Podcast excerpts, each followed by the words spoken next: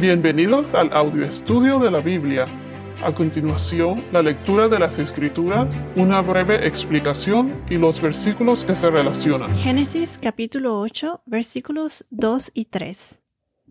Las fuentes del abismo y las compuertas del cielo se cerraron, y se detuvo la lluvia del cielo. Las aguas bajaron gradualmente de sobre la tierra, y después de ciento cincuenta días las aguas habían disminuido. Aquí vemos que todo lo que estaba sobre la tierra estaba destruido, y Dios ahora procede a renovar todo. Es un nuevo comienzo, así como Dios lo hizo durante la creación en Génesis 1. En este capítulo de Génesis podemos ver que es como un eco de la creación. Se repite el nuevo comienzo. Por ejemplo, volviendo al, versículo 1 del podcast anterior, donde dice, y Dios hizo pasar un viento sobre la tierra y decrecieron las aguas. Eso mismo pasó en Génesis, en el primer capítulo de Génesis, cuando el Espíritu de Dios se movía sobre la superficie de las aguas. Y recuerden cuando mencionamos que la palabra usada aquí, que dice espíritu, también significa o se usa como viento. Y aquí se refiere al Espíritu de Dios.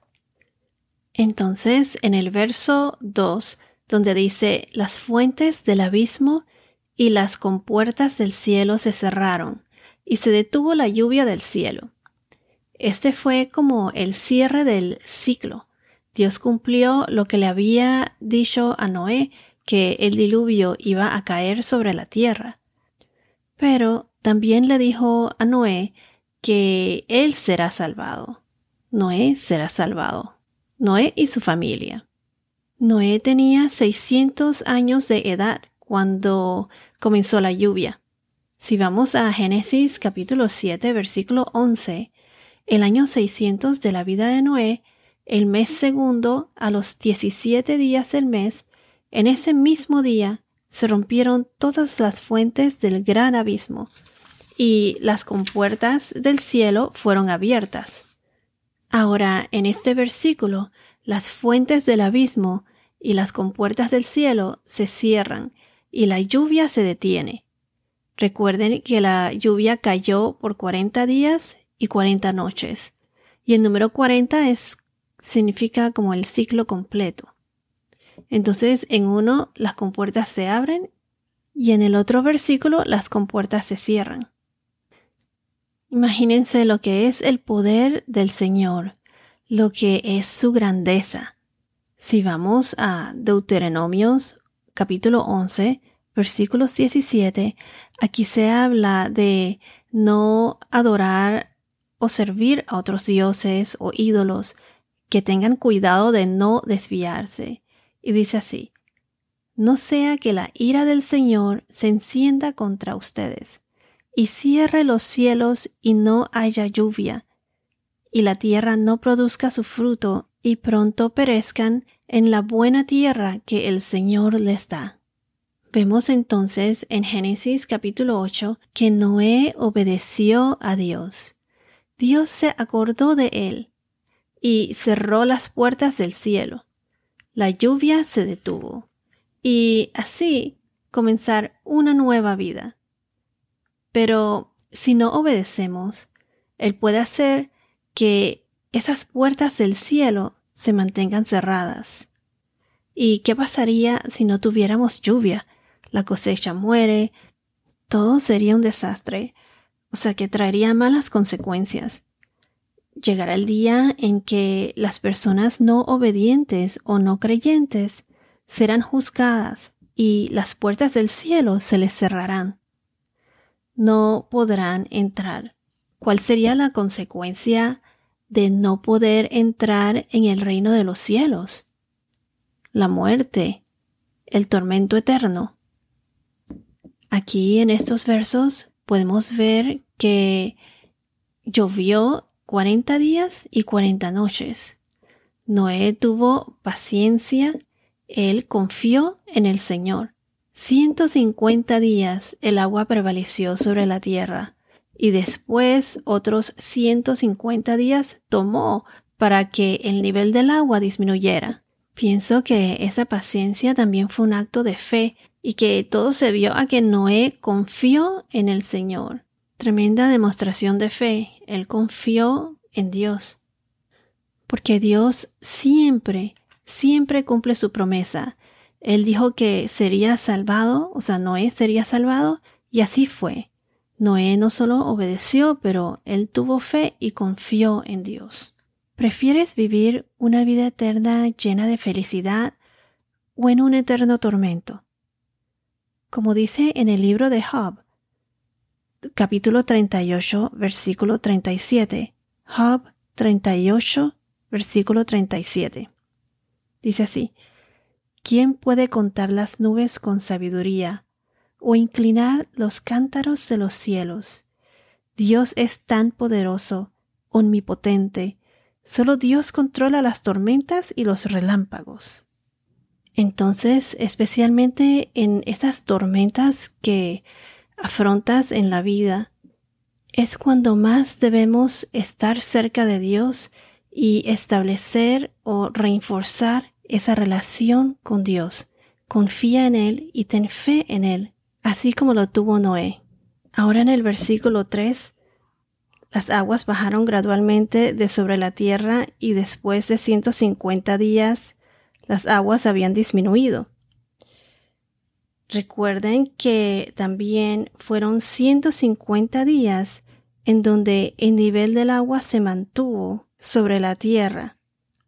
Como vimos en Génesis 7, versículo 24. Génesis capítulo 7, versículos 24. Las aguas prevalecieron sobre la tierra 150 días, o sea, cinco meses, y cada mes eh, contiene 30 días. Noten aquí la exactitud de las escrituras. Nada es coincidencias. 150 días para, para que el agua subiera y 150 días tomó para que el agua bajara.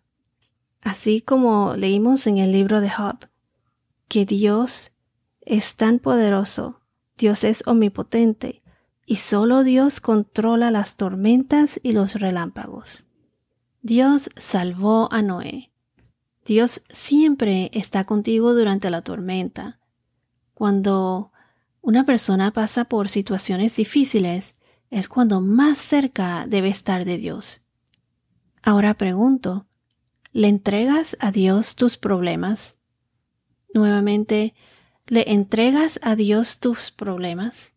Pide la ayuda, reza, habla con Dios, Rezar es hablar con Dios.